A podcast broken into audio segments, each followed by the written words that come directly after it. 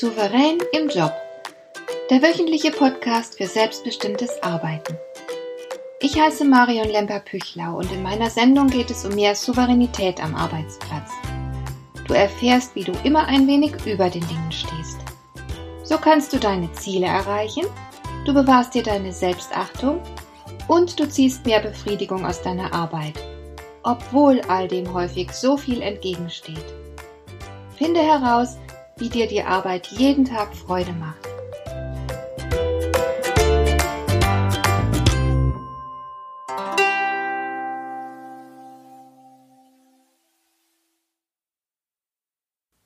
In der letzten Folge habe ich darüber gesprochen, was Mobbing genau ist und wer davon betroffen ist.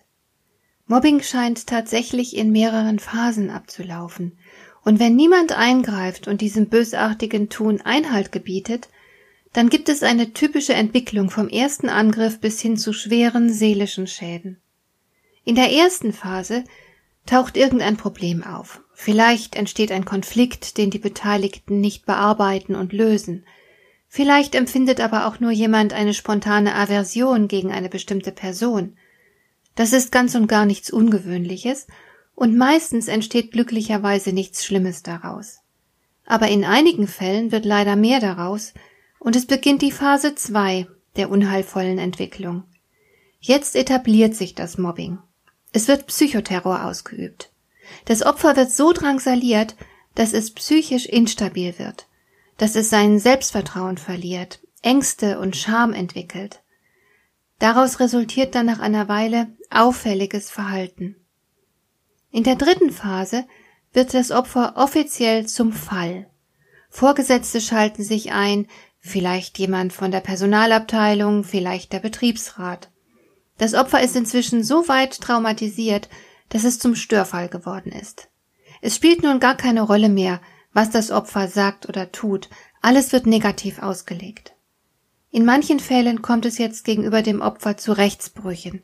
Zum Beispiel wird das Opfer nicht ausreichend gehört oder informiert, man setzt ihm Fristen, die es gar nicht einhalten kann, Manchmal versucht die Personalabteilung sich beim behandelnden Arzt des Opfers vertrauliche Informationen zu verschaffen und so weiter.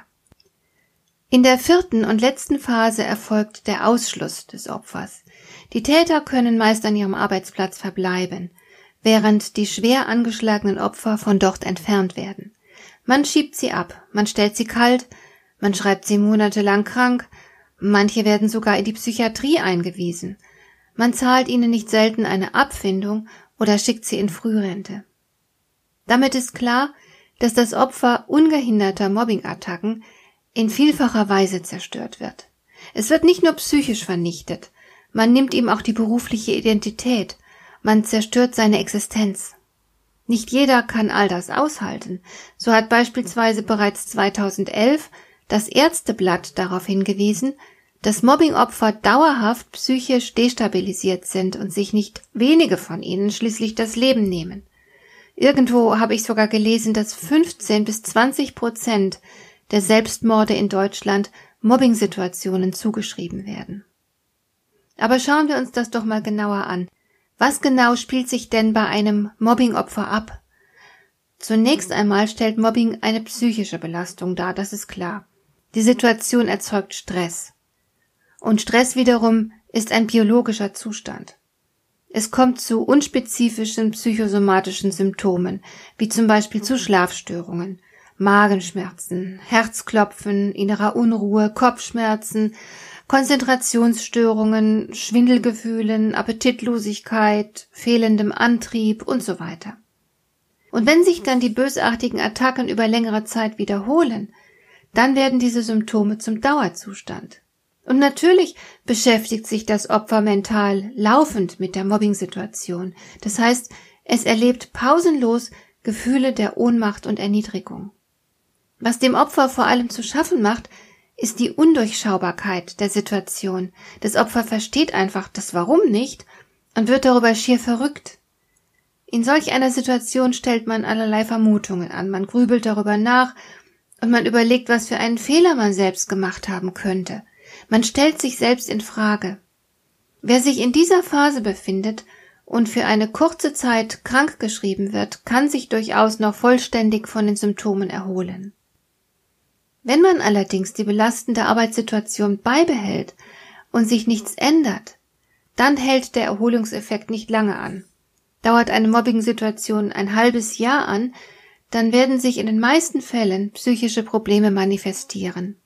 Das Bewältigungsvermögen des Opfers ist einfach ausgeschöpft. Es reicht nicht länger aus. Und jetzt verstärken sich die Stresssymptome so sehr, dass die sozialen und die wirtschaftlichen Errungenschaften des Opfers bedroht sind. Das bedeutet zum Beispiel, dass die Partnerschaft unter der Situation sehr zu leiden hat.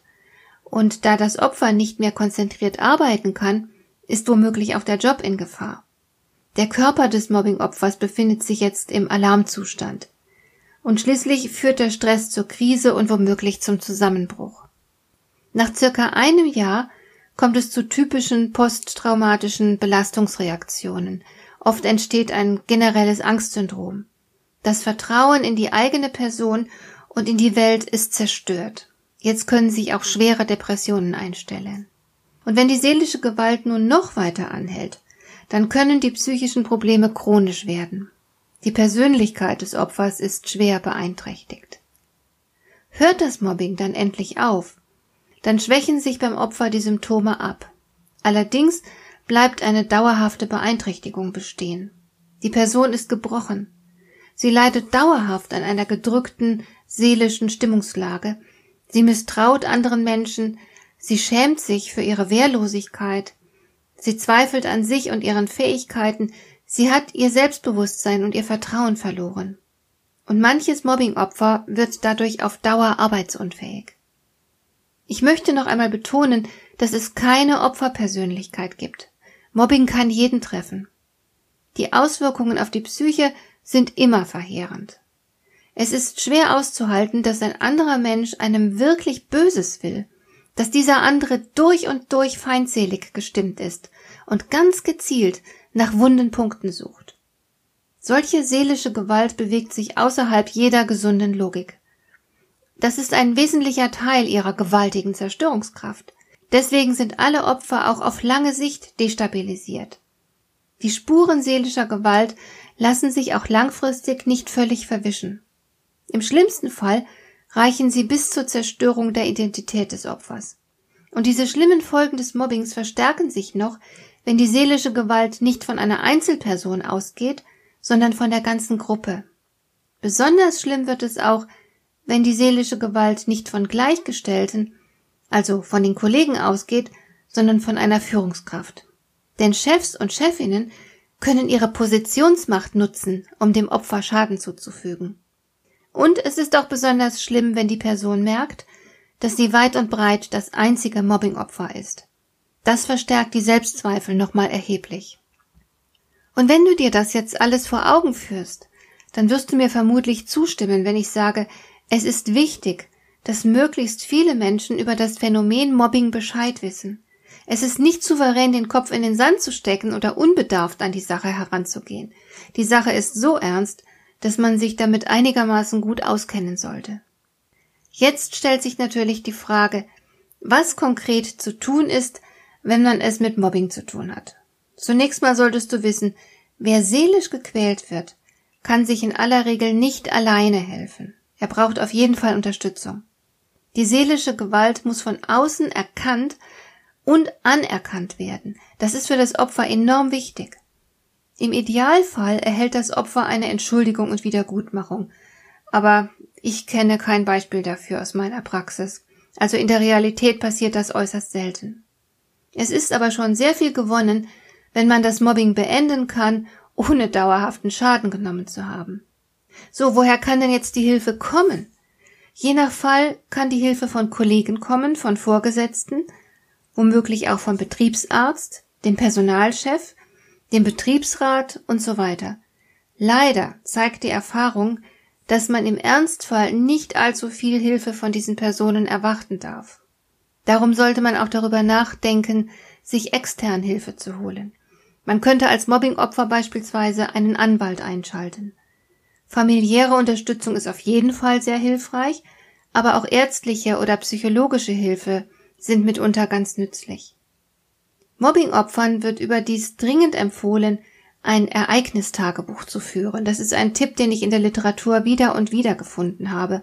Und es kann besonders vor Gericht sehr nützlich sein, wenn man solch ein Ereignistagebuch vorzuweisen hat. Die Mobbing-Dokumentation zusammen mit einem Nachweis gleichzeitiger Erkrankungen besitzt also große Überzeugungskraft. Und wer zusätzlich noch eine eidesstattliche Erklärung abgibt, dass er die Wahrheit sagt, der hat auf jeden Fall etwas Brauchbares gegen den Täter in der Hand. Und man darf dabei auch nicht vergessen, dass es Mobbingfälle gibt, die ganz klar strafbar sind. Bei Beleidigungen, Verleumdung oder übler Nachrede gibt es Schmerzensgeld oder Schadensersatz. Und diese Möglichkeit sollte man natürlich als Mobbingopfer nicht außer Acht lassen. Sicher wäre es das Beste, man könnte dem Mobbing vorbeugen, so dass es erst gar nicht dazu kommt. Mobbing wird sehr viel unwahrscheinlicher, wenn das Arbeitsklima in Ordnung ist. Es muss ethische Richtlinien für die Zusammenarbeit geben, die aber natürlich nicht einfach bloß Lippenbekenntnisse darstellen dürfen. Vor allem Führungskräfte sollten sich um das Klima kümmern. Sie müssen Probleme erkennen und die Beteiligten ansprechen, statt sich hinter ihren Sachaufgaben zu verschanzen. Jedes Team braucht Regeln und Grenzen. Da kann im Grunde natürlich auch jeder Mitarbeiter daran mitarbeiten, dass es diese Regeln gibt, dass diese Grenzen auch benannt werden. Und es ist natürlich auch sicher Aufgabe der Führungskräfte, über die Einhaltung zu wachen und gegebenenfalls rechtzeitig aktiv zu werden nämlich bevor die Sache eskaliert. Die beste Prävention gegen Mobbing ist ein Klima, das getragen wird von gegenseitigem Respekt, von Freundlichkeit und Toleranz. Unmenschlicher Stress, übertriebener Druck, Angst und Einschüchterung lassen natürlich die Wahrscheinlichkeit für Mobbing steigen. Aber dazu muss es nicht kommen, denn, wie gesagt, jeder Einzelne hat auf jeden Fall die Macht, zu einem gesunden Arbeitsklima beizutragen. Und wer souverän ist, überlässt so etwas Wichtiges wie das Arbeitsklima nicht leichtfertig den anderen.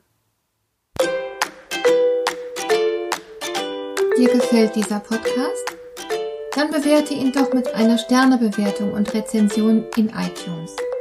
Das hilft einerseits, diese Sendung noch weiter zu verbessern und andererseits, sie für andere Interessierte noch sichtbarer zu machen.